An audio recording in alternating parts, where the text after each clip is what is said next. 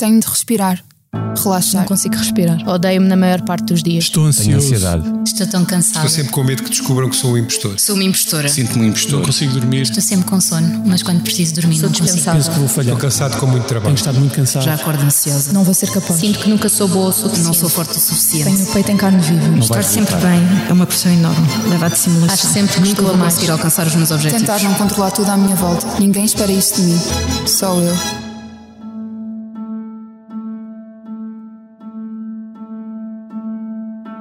Olá, bem-vindos a mais um episódio do podcast do Expresso sobre saúde mental.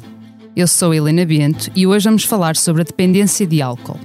Vamos tentar perceber, desde logo, por que razão o consumo e a dependência de álcool estão a aumentar em Portugal, como revelou o mais recente relatório do CICAD, o Serviço de Intervenção nos Comportamentos Aditivos e nas Dependências.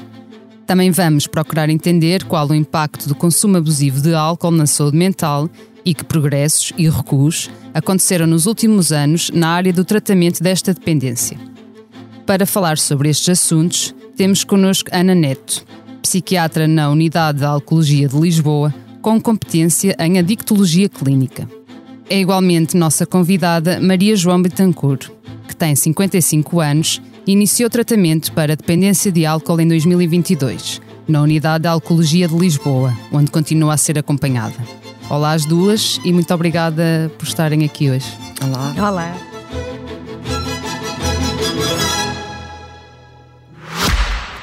Esta é a nossa voz, a voz da Medis, sempre ao seu lado no acesso, prevenção e acompanhamento da saúde, com produtos e serviços que fazem bem ao corpo e mente. A cobertura de saúde mental, com psicólogos e psiquiatras online, e as ferramentas necessárias para um melhor conhecimento e acompanhamento da sua saúde mental estão disponíveis para todos os clientes. Saiba mais em medis.pt. Que voz é esta? É a voz de quem está e estará sempre ao seu lado. A Medis. Doutora Ana Neto, comecemos por si. Segundo o mais recente relatório do CICAD sobre o consumo de álcool em Portugal, que foi divulgado em janeiro deste ano, o consumo de bebidas alcoólicas tem vindo a aumentar. As situações de embriaguez são cada vez mais frequentes, sobretudo entre os jovens, tendo aumentado quase 40% entre 2016, 2017 e 2022. Mais preocupantes ainda parecem ser os dados relativos ao consumo abusivo e à dependência de álcool, que quase quadriplicou nos últimos 10 anos. Como é que encara estes números e, e o que poderá explicá-los? Pois realmente estes números são muito preocupantes. Hum, eh, de facto, encaro-os com hum, preocupação. Hum, e eh, é difícil encontrar um fator único que explique, no fundo, este aumento, este crescente de consumo, eh, sobretudo hum, a nível dos jovens, mas não podemos deixar de pensar que um dos fatores que, quer dizer, que certamente estará é, é alguma falência das respostas de prevenção. Ou seja, nós estamos a falhar na prevenção junto a uma população mais jovem, que devia estar protegida eh, e que, pelo contrário, eh, temos sinais de estar cada vez mais desprotegida. E esta prevenção poderá simplesmente ver-se ao facto de não conseguir fazer face ao desinvestimento de, eh, das medidas de fiscalização, portanto, das medidas de fiscalização sobre o álcool, é que assistimos nos últimos anos, no que diz respeito ao acesso, no que diz respeito à venda e até ao próprio uso de álcool, eh, não só entre os jovens, mas entre, entre também em toda a população em geral. Hum, eh, e de facto, eh, hum, eu gostava de olhar para os números, porque nós sabemos que não só aumentou o número de pessoas com dependência de álcool, mas também aumentaram as pessoas em tratamento. E eu gostava de pensar que, no fundo, é simplesmente mais pessoas em tratamento. Mas não, nós sabemos é que as pessoas em geral estão mais expostas ao álcool e desenvolvem um- uma. Eh, e, e que- e que estão mais eh, eh, vulneráveis ao desenvolvimento desta patologia. Apenas 10%, isto é um dado constante, 10% das pessoas com perturbações do uso do álcool têm acesso a tratamento, em geral. E depois temos fatores particulares que justificam a dificuldade da procura. Muitos deles, obviamente, relacionados com a própria patologia aditiva, que pelo seu estigma, que pela. Portanto, pela, pela dificuldade de reconhecimento do próprio, de aceitação, mas também porque existe uma elevada tolerância social em relação ao consumo excessivo, uh, faz com que haja um atraso muito grande na procura de ajuda. Quando falava de, no início da, da, da sua resposta uh, sobre um, a fiscalização e, e, outros aspectos, ou seja, tem que ver com, com as políticas de controlo do, do álcool, por um lado, se calhar não serem suficientes e por outro lado, também não estarem a ser bem aplicadas, implementadas, é isso? Precisamente, e temos dados que nos dizem precisamente uh, que, que, é isso que se passa. Menos fiscalizações. Têm diminuído as fiscalizações. Exatamente do consumo de álcool por, eh, por menores. Eh, Sim. É, é isso. E temos que pensar que existe uma, ou seja, que estas há, um, há uma balança, não é muito frágil neste assunto do álcool, que é conseguir fazer face à pressão enorme que é exercida por alguns uh, por alguns setores, como por exemplo alguns grupos económicos e que tem um peso muito grande no nosso país, precisamente um país que depende imenso da produção de vinho. É difícil realmente neste contexto e, e, em Portugal em específico, ou haver uma melhoria dessas das políticas, mas lá vamos uh, a essa parte. A Maria João, que está aqui connosco, um, é precisamente uma das pessoas que, que, nos últimos anos teve um problema de dependência de, de álcool. Sei que começou a beber na adolescência e que esse consumo se tornou problemático mais tarde, já na idade adulta. No início de 2022 começou a ser acompanhada na Unidade de Alcoologia de Lisboa. Pode contar-nos o que aconteceu? Não sei se a, a, a história é grande, não é? Se, se, se, pensarmos que comecei realmente como qualquer, exatamente como a doutora Ana Neto estava a falar, ainda na adolescência, não é? Porque, porque é fácil o acesso e, e com muitos outros jovens comecei a ver mais, mais que os outros. Pronto, isso é, e continuei a beber pela vida fora. Mas muito mais tarde uh, essa situação agravou-se por uma série de, de razões que, um, que, que, não se conseguem explicar assim à primeira vista. Muito é? mais tarde foi quando? Um, por volta da. Tudo isto não é. Não, enquanto que em algumas pessoas a situação é crescente, no meu caso não foi uma situação crescente, o meu alcoolismo não foi crescente, foi, uma, foi um alcoolismo de altos e baixos e agora uh, foi sempre presente, mas isso é uma coisa que, que só se consegue ver em retrospectiva, isso é um problema de, de muitos alcoólicos e que eu agora posso dizer, não é? Ou seja, não há um momento em que eh, não consegue assinalar não com precisão um, momento. Não posso dizer, eu posso dizer sim que há um momento em que uh, o meu alcoolismo se torna uh, grave. E quando é que e foi esse momento? Foi, uh, posso dizer que talvez tenha sido por volta de 2000 e, 2018, 2019. Aí sim, é um alcoolismo muito grave em que já não consigo para já começo a beber desde de manhã, já não consigo uh, passar sem bebidas, já, já, já consigo tenho que, tenho que beber para, para, para funcionar, já não consigo, tenho que beber todos, durante todo o dia. O meu dia é passado, eu, eu, eu, estou ao computador, estou a beber, eu estou a cozinhar, estou a beber, eu estou a ler, estou a beber. De manhã levanto-me, toma um pequeno almoço e começa a ver. Portanto, há uma dependência, começa a haver uma dependência física. Portanto, aí é agravante do, do álcool. Pronto, aí já não há, não há como fugir. Enquanto que antes um, consigo estar dias sem, sem pegar no álcool, chega-se a um ponto em que já não se consegue. Há dependência completa e absoluta física. Se antes há uma dependência já mental, depois passa da mental à física também. E, e, é nesse momento em que a agravante é tão grande que. Uh, e aí também não se consegue explicar, porque há pessoas que, que vão para um, recorrem à unidade de alcoologia porque vão porque alguém, um familiar, um amigo, as leva para lá. No meu caso, fui, fui eu que recorri uhum. e não consigo explicar porquê, não é? Uh, decidi porque estava numa, num desespero muito grande, num desespero muito grande e, e decidi recorrer à unidade de alcoologia. Uhum. Mas, eh, então, o que me explicou é que hum, já sempre consumiu ou consumia álcool desde, desde hum, a adolescência, mas no fundo este padrão de consumo foi-se foi -se alterando ou, ou foi tendo momentos em que bebia mais, depois não? O que, como, é, como é que descreveria este, este, este movimento, este padrão de. O que eu posso. Ou em retrospectiva, porque não. No, no, no momento não temos essa noção, mas agora em retrospectiva eu posso realmente analisar isso. Um, o padrão é que eu bebia sempre mais que as outras pessoas. Uh, Se estivesse num grupo de amigos, num, grupo num de contexto amigos, de saída à noite. Exatamente, eu bebia Era sempre, sempre mais que, que os outros. Mais. Que bebia mais que os outros. Okay. Uh, e estava sempre um, numa ânsia de ter uma festa, de ter um evento, uh, não pelo evento em si, mas para ir beber. Mas isso é uma coisa que, no momento, que na altura não se tem consciência disso. Só muito mais tarde é que temos essa consciência.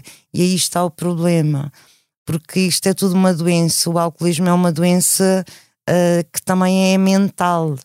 É uma doença física, mas é uma doença mental também. Aí é o tal uh, que ou existe realmente também alguém à nossa volta que nos chama a atenção, mas que nós não queremos admitir isso. O alcoolismo não é, não é, não é, não é óbvio.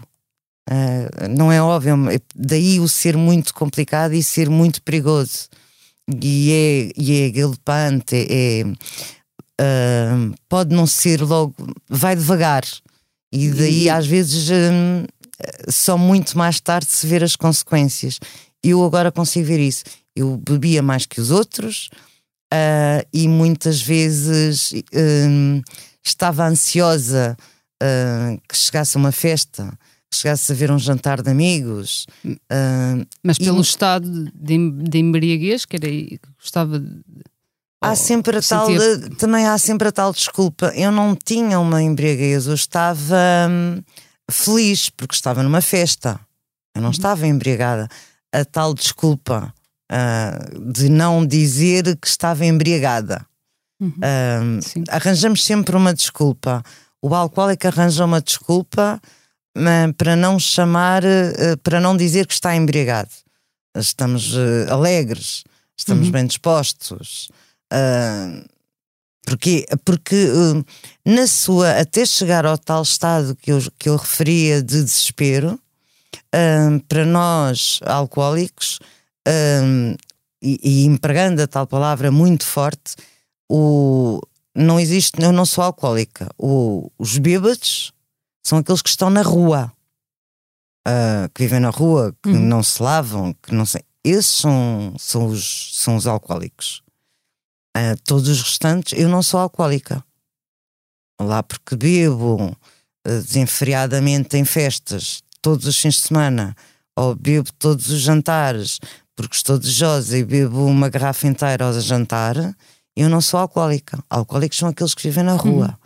Mas na verdade já, já, já sou alcoólica. Já, já é alcoólica. Uh, mas isso é a tal uh, informação que é preciso passar uh, a nível de, de comunicação social, que é nas escolas, uhum. na, é preciso passar muito esta informação. Mas, mas então, pronto, de, desse momento até ao ano que, que, referiu, de 2018, em que realmente esse consumo possivelmente era mais esporádico, não é? Torna-se uh, diário e não, não, já não é só um, um consumo de contexto enfim, recreativo, não é a palavra certa, mas um, um, contexto social, mas sim um, aquele contexto em que está em casa, se, sozinho ou não, e, e está a beber. Uh, olhando para trás, consegue perceber como é que o que é que, que, é que leva a que passe de um contexto de, de consumo para outro, as razões que, que podem ter eh, desencadeado isso? As razões, uh, no meu caso, uh, foram, foram várias. Uh, eu tive, estive desempregada, eu estive com problemas familiares, mas quantas pessoas passam por tudo isso e não vão beber? Por isso, e, e eu re, é isso que eu quero reforçar aqui, já existe um problema anterior, não é? Porque tantas pessoas que passam por estes problemas e não vão, não vão beber. já existe uma predisposição. Já existe predisposição, não é? Porque, uh, porque é que eu vou fazer isto tudo? Uhum. Uh, porque passo por, uh, por estes problemas. Uhum. Portanto, já existe essa predisposição. E agora, eu depois, claro que eu uh, aproveito todas essas desculpas e vou beber ainda mais. E depois lá está a tal dependência física. E depois já não é preciso qualquer desculpa. Depois a seguir, uh, já, já bebo, já bebia porque estava feliz, já bebia porque estava infeliz, uhum. já bebia porque estava sozinha, já bebia porque estava acompanhada. Portanto, qualquer coisa já servia de desculpa para beber já não era necessário, já é, qualquer coisa servia de desculpa, uhum. até ao desespero completo. Doutora Ana Neto, uh, agora que, que, a Maria João falou desta questão da, da predisposição, no fundo há fatores de, de, risco, não é, para o desenvolvimento da, da dependência de álcool, Uh, consegue ou poderá explicar-nos alguns? Claramente, um dos fatores que nós conhecemos é precisamente este que a Maria João referiu, que é o início precoce. Daí a minha preocupação com estes indicadores tão pessimistas sobre o estado atual dos nossos jovens face aos, aos, ao início do consumo, não é? Tão, tão cedo e crescente, porque nós sabemos que por exemplo, retrospectivamente, cerca de 30% das pessoas que têm um problema com álcool já tinham um problema com álcool na adolescência. Ou seja, já se conseguia identificar, fazendo este trajetório, estamos a falar de pessoas com 40, 50 anos, portanto a idade de pedido de ajuda muitas vezes é é, é, é, é, mais tardia, mas se nós fizermos este olhar, se tivermos este olhar retrospectivo, conseguimos identificar este percurso lento, que se começa a instalar a partir de, da adolescência, muitas vezes com a associação a uma primeira experiência prazerosa, que também é um fator que condiciona, não é? Uma experiência aversiva com álcool é protetora, porque as pessoas não vão associar, no fundo, à gratificação que o álcool proporciona a muitas, aos jovens, não é? Em algumas situações. Um, e, e, realmente um, uh, uh, este parece estar indicado como um dos fatores de risco. Outro fator de risco é de facto a história familiar, de familiares, da família ascendente com problemas uh, por uso de álcool, pais, avós, tios. E aqui é importante este olhar sério sobre um, esta influência que não é só genética, não é? Não é uma, não é uma, não há uma tradução linear e é complexa provavelmente em termos genéticos, mas também comportamental e de aprendizagem. Uh, porque, uh, tal como isto funciona, não é? As nossas primeiras memórias de como é que se reage a, o que é que se deve fazer numa situação de celebração, numa situação de luto, numa situação de perda, numa situação de ansiedade, inscreve-se de uma forma muito marcante na nossa memória. E isso, às vezes, curiosamente, em alguns casos é protetor, porque os filhos, muitas vezes, de pessoas que tiveram problemas problema filhos e, e, sobrinhos e netos que convivem, às vezes têm uma aversão completa ao álcool e nunca vão consumir porque têm uma ideia muito negativa, mas muitas vezes aparece mais tarde na vida exatamente o mesmo momento, a mesma experiência que o seu cuidador uh, de uma de, faça um desemprego, faça uh, uma perda e ir-se recorrer ao álcool como forma de lidar com aquele estado emocional. Um, portanto, não é só uma questão genética, é uma questão também de aprendizagem quando se fala aqui nas questões familiares. Um, Outro fator de risco também muito importante é a existência ou coexistência de perturbações mentais que não estão a ser tratadas. Isto porquê? O álcool tem esta capacidade, não é, de provocar estes, estas alterações daqui do nosso estado de consciência, que muitas vezes no início são entendidas como um alívio, ou seja, parece trazer algum benefício porque tem este efeito desinibidor e de relaxamento, não é? que é muitas vezes procurado para lidar com estados de ansiedade, com estados depressivos e é uma resposta quase intuitiva. Novamente, remeto para este momento em que a pessoa está aflita e o que é que tem legal, acessível claro, em casa, muitas vezes nas nossas casas, é o álcool. Um, e isto é um fator de risco, precisamente, porque torna a pessoa muito vulnerável para, um, para recorrer de forma mais crónica, mais séria ao álcool para obter uma resposta. E, paradoxalmente, é importante clarificar, não é? Que apesar deste alívio imediato, o álcool torna todas as doenças mais graves, porque nestas oscilações entre os picos de consumo e depois os momentos de metabolização do álcool, não é? Nos dias seguintes, há uma agudização dos estados, há uma maior oscilação, labilidade, irritabilidade e, portanto, todos os quadros psiquiátricos são agravados.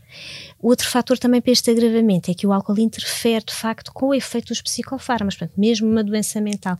E é importante que em Portugal se perceba que muitos, que é um, aliás, não são muitos, mas olhar para o álcool como um fator que, fa que faz precisamente com que uh, uh, os, as doenças psiquiátricas não tenham uma remissão completa. Se nós formos ver pessoas com depressões, pessoas com ansiedade que estão em tratamento há anos.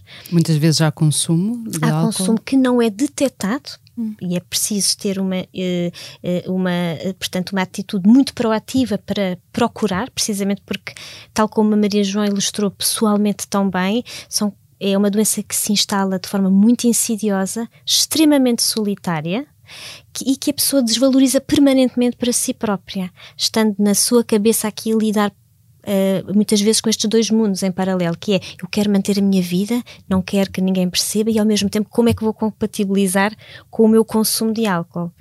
E portanto, um, é, é, é, é preciso que haja uma, uma atitude também muito proativa dos técnicos, inclusivamente de saúde mental, para conseguir detectar, porque ele agrava as doenças mentais existentes e faz com que elas sejam resistentes ao tratamento ou que não haja uma resposta Mas totalmente por, eficaz. Por causa de, especificamente da questão do. Mas esta ligação entre o, entre o álcool e a, e a, e a doença mental, uh, de muitas vezes uh, coexistirem e, e o próprio álcool uh, agravar, mas também dificultar a remissão do, dos sintomas, tem que ver especificamente com a questão do, dos psicofármacos que perdem efeito ou, ou, o efeito é diferente por causa do álcool ou tem a ver com, com outras Não, coisas? Tem a ver precisamente com esse efeito que descreveu, mas também porque uh, torna uh, os, por exemplo, sentimentos de angústia, sentimentos de tristeza, que nós avaliamos por exemplo, quando procuramos saber se uma depressão está em remissão ou não, permanecerem, apesar de estar a fazer psicofármacos, não é? É como se, é um, porque é um produtor ativo destas, uh, destas alterações com o consumo crónico. A Maria João há pouco fez o sinal que, que vai interromper. Sim, Maria. Sim, eh, porque exatamente no seguimento do que a doutora Ana Neto estava a falar das, das depressões e do, dos, dos técnicos de saúde, do, dos psiquiatras, na, na, no caso, que seguem uh, os doentes com depressões e, e, do, do, e do álcool, da sua ligação com o álcool. Eu estive internada por duas vezes, ou por três vezes, com depressões, mas das duas primeiras vezes eu ainda não estava a ser seguida na unidade de alcoologia. E estava a ver, e, e bastante e, e, o que é certo é que realmente os, os médicos que me seguiram, foi o mesmo médico, aliás, uh, excelente médico, excelente psiquiatra, mas não especialista em álcool. E o que é certo é que, uh, e os alcoólicos são uh, excelentes em, na manipulação e no esconder o seu alcoolismo, e ele não percebeu que eu era alcoólica e apenas uh, que eu bebia um pouco. E portanto eu não deixei de beber durante o tratamento da minha depressão. Eu estive internada, uh, não bebi durante o internamento, que foi de uma semana cada um.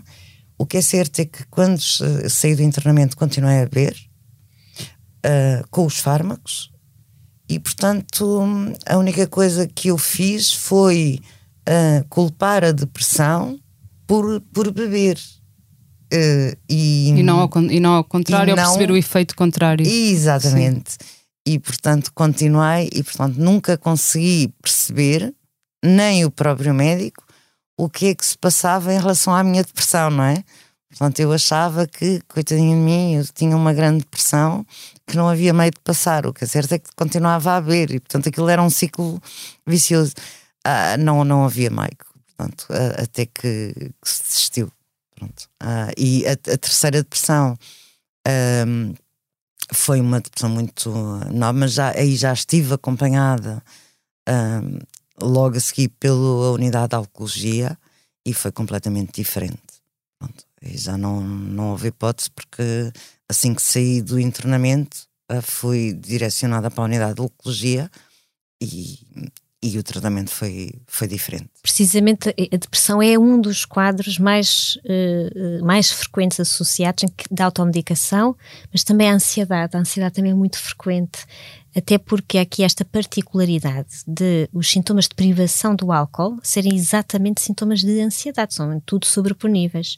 E, portanto, muitas pessoas, repare, nesta dificuldade de reconhecer que tem um problema com o álcool, justificam que tem um problema de ansiedade ou um problema de insónia, outra das, das causas mais frequentes até para o uso, para o início do uso regular. Porque, para terminar a questão que me tinha colocado, obviamente que para chegarmos a uma dependência dependência de álcool, é preciso que haja um, um uso regular, uh, contínuo de álcool. E aqui não nos podemos esquecer do papel que alguns contextos uh, desempenham por não só promoverem ativamente o consumo de álcool, por exemplo, em termos laborais, à hora do almoço, nas, eh, nas reuniões, eh, nos, no, nas, nos momentos de descompressão do trabalho no pós-laboral. Em que os trabalhadores se, se, se, se reúnem exatamente. para, enfim, beber uma cerveja típica. Exatamente, exatamente, pensamos sempre nessa imagem. Sim, sim. um, e, e estes ambientes, de facto, muitas vezes facilitam que este consumo regular se instale. Uh, muitas vezes este, o consumo regular instala-se a par de uma solidão, porque é, o, o, padrão mais comum até é as pessoas consumirem sozinhas, uh, até particularmente as mulheres, que estão mais vulneráveis ao estigma sobre a doença, sobre a doença e sobre a doença que é a perturbação do uso de álcool. Ou seja, tendem a consumir mais sozinhas, é isso? Exatamente. Mas depois deste período, muitas vezes inicial, de um consumo social, mas contínuo, regular. Uhum. E... Aliás, ainda há esta ideia de que é benéfico para a saúde um consumo diário de álcool. Sim. Um copo de vinho à refeição. Exatamente. A CDE continua a ser eh, Exatamente. altamente disseminada e parece difícil. Felizmente demos Apesar, um grande passo, demos um grande passo. Sim, o OMS tem insistido uh, sobre isso. E reconhece finalmente que não há consumo isento de risco. Uhum. Isto é uma grande mudança. Independentemente termos... da, da quantidade. Exatamente. Sim. Eh, Maria João, já falamos aqui da, da, da questão da, da, saúde mental, mas uh, queria perceber um bocadinho melhor de que modo é que realmente esta dependência afetou uh, a sua saúde mental e, e física também.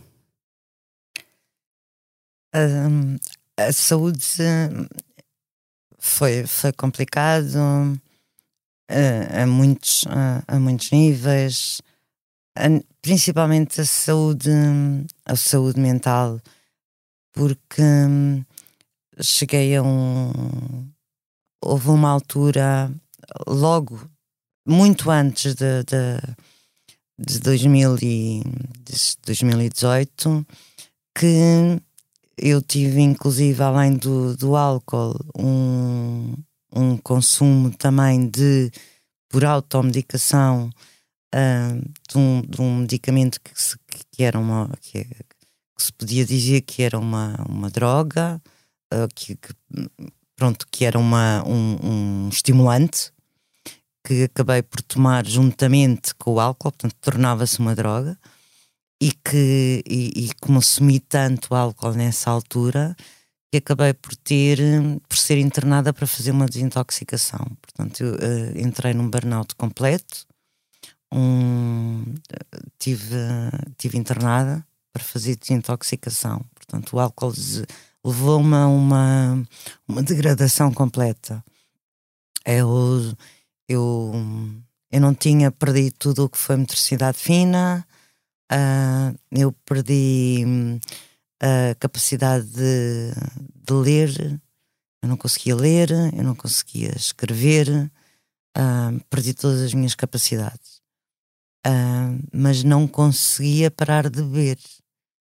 Uh, portanto, isso foi uma das uh, foi uma das partes físicas, mas lá está, nunca eu não, consegui, não se consegue separar, não consegui separar a parte física da parte mental. E posso mencionar outra parte, outra isto já muito mais para a frente e tive noutra parte, também nessa por essa altura mais duas tentativas de suicídio também derivadas ao álcool. Duas tentativas silenciosas um, que não me não, não, não tiveram consequências, uh, sempre com álcool e comprimidos. E depois, já então na fase gravosa, muito gravosa do, do meu alcoolismo, em 2000 e 2021, então tive uma terceira tentativa de suicídio, completamente desesperada com o álcool, uh, em que já não conseguia viver uh, com o álcool nem sem o álcool. Uh, a tal, e mais uma vez repito, já não se consegue separar a degradação física nem mental, e estava tão desesperada que tenho a terceira tentativa de, de, de suicídio, em que vou parar ao hospital, e, e que o que acontece é que venho do hospital e no dia seguinte estou a beber na mesma. E só realmente depois da unidade de alcoologia que eu consigo parar de beber. É impossível, não, não é apenas uma tentativa, não é uma, uma, uma lavagem ao estômago e um susto destes que muitas vezes nos faz parar de beber. É, não se consegue. Já, é, já... é preciso um acompanhamento. Sim, já vamos. Essa parte queria só perguntar em termos de, de impacto em outras áreas da, da sua vida, na família, trabalho, relações sociais. Uh, pode descrever-nos uh, o, que é que, o que é que foi acontecendo, no fundo? Uh, tentamos, eh, eu tentei sempre esconder o que se passava, portanto, é, é, a única coisa que se faz que eu fiz sempre era fazer do meu alcoolismo um, a parte mais negra, esconde-se, não é? O beber eh, sempre em casa sozinha, esconde-se. Quando se bebia fora e se bebia demais era porque. E porque eu também tenho esse, essa minha maneira de ser. Uh, brincalhona, divertida, extrovertida, portanto, tudo isso fazia parte. Uh, quer dizer, não, não havia grande diferença. Se eu bebia demais era porque estava bem disposta. E aí ninguém, uh, ninguém notava grande diferença. Era, é porque eu estava bem disposta. Mas Agora, houve ninguém, um, momento em que, obviamente, ninguém a família sabia da, A família, eu afastei-me para que não vissem. Portanto, a, a tal solidão que eu afastei-me deles. Portanto, eu, em vez, para que não vissem, eu afastei-me. Eu nunca deixei que reparassem nisso. Nunca deixei que vissem. Depois, os amigos, hum, há quem fique sozinho. Eu tive a grande sorte de ter um grupo de amigos que nunca me abandonaram. Agora, não sabiam o que é que haviam de fazer, mas estiveram sempre presentes. Nunca fiquei sozinha. Mas há muitas pessoas, muitos alcoólicos, que ficam sozinhos e perdem tudo que são amigos eu não fiquei sozinha e estive sempre acompanhada e, e, percebe, e perceberam sempre o que se passava. Só posso falar de mim. Uhum. Doutora Ana, aqui em relação ao tratamento, uh, a Maria João também já, já, já falou, já, já abordou uh, este tema em termos da importância que é haver este acompanhamento contínuo. Um, em termos daquilo que é o tratamento de dependência de álcool em Portugal, um, que pontos positivos ou que progressos aponta e que recuos também se têm verificado nesta área? Ok. Um, bom, Portugal eh, tem aqui um, um, um, cenário, digamos assim, face ao tratamento das dependências que é bastante favorável em relação ao tratamento. Pronto, e o álcool insere-se nesse contexto e por isso posso dizer que herdamos aqui uma estrutura muito bem montada, não é? com uma grande diversidade de respostas, desde as respostas em ambulatório, às respostas em internamento e até às respostas em comunidade terapêutica, que são tratamentos muito mais prolongados, até às respostas de longo alcance que a redução de riscos promove.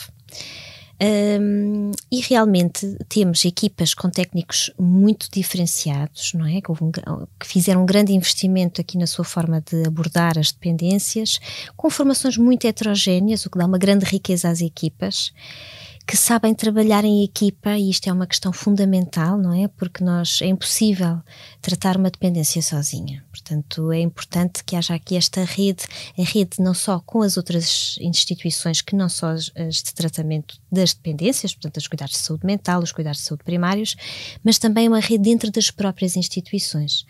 Um, porque esta doença precisa de ser espelhada de forma multidisciplinar, não é? Porque senão as pessoas vão, vão, vão se esquivando, digamos assim, deste espelho que é necessário oferecer.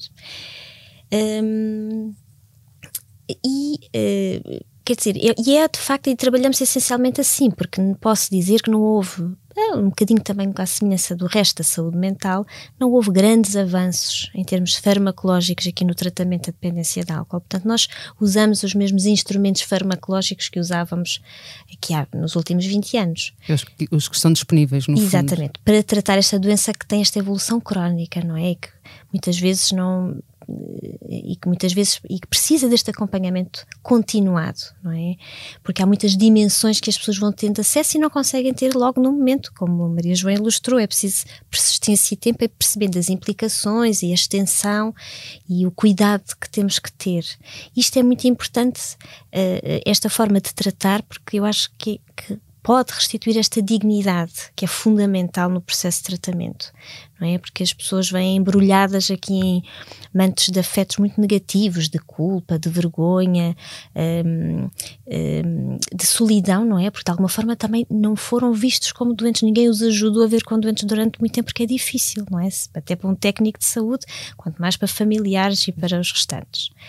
Mas infelizmente, quer dizer, temos estas estruturas que não foram uh, atualizadas e, portanto, temos uma grande escassez de recursos. Não é? Porque, e que deveriam ter sido isso.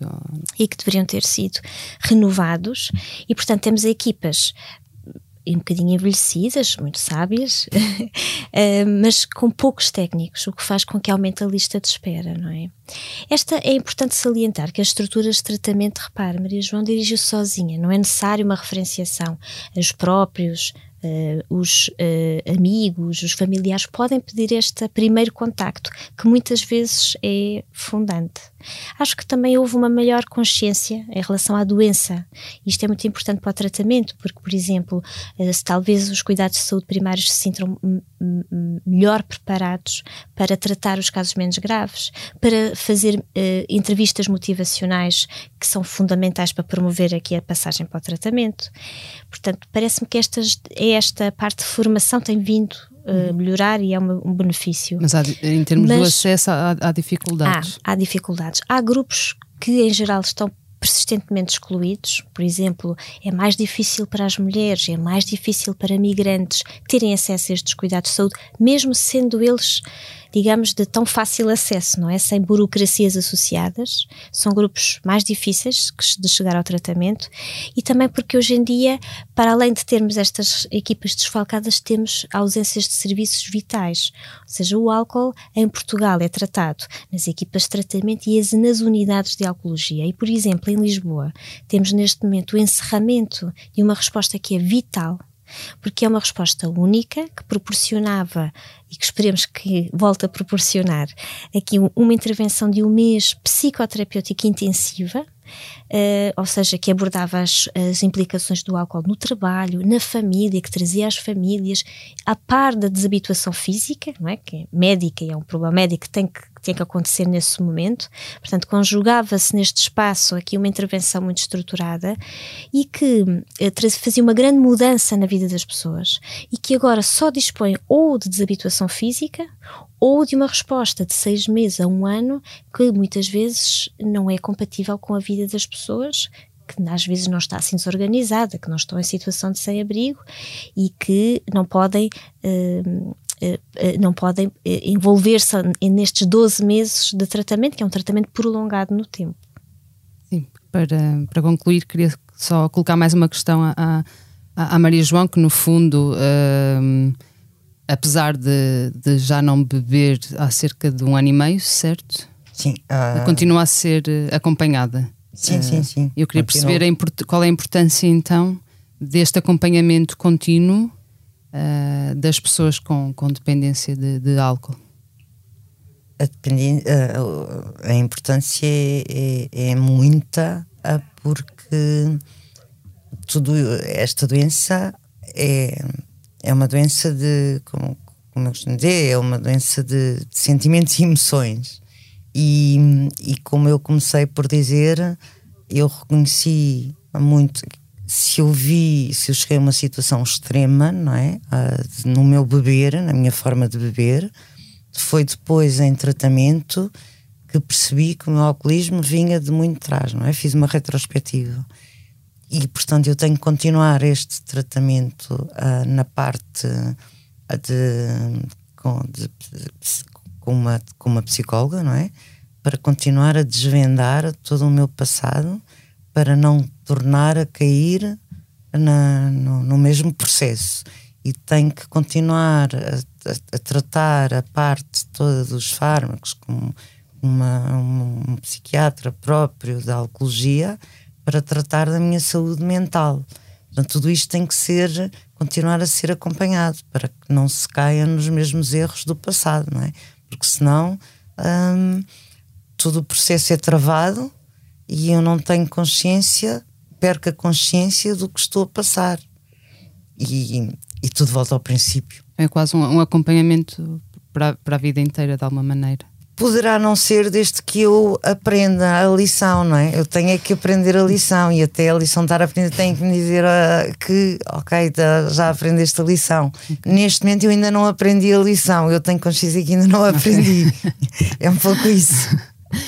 Bom, muito obrigada. Chegamos ao final do, do nosso tempo. Obrigada às duas por Obrigada. se terem disponibilizado para participar no, neste podcast. Obrigada. Obrigada, Bel. Uh, na próxima semana estará cá a minha colega Joana Pereira Bastos para moderar outra conversa sobre saúde mental.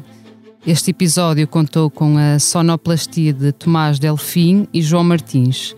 O podcast Que Voz é Esta tem consultoria científica do professor José Miguel Caldas de Almeida e está disponível em expresso.pt e em todas as plataformas de podcasts. Até para a semana.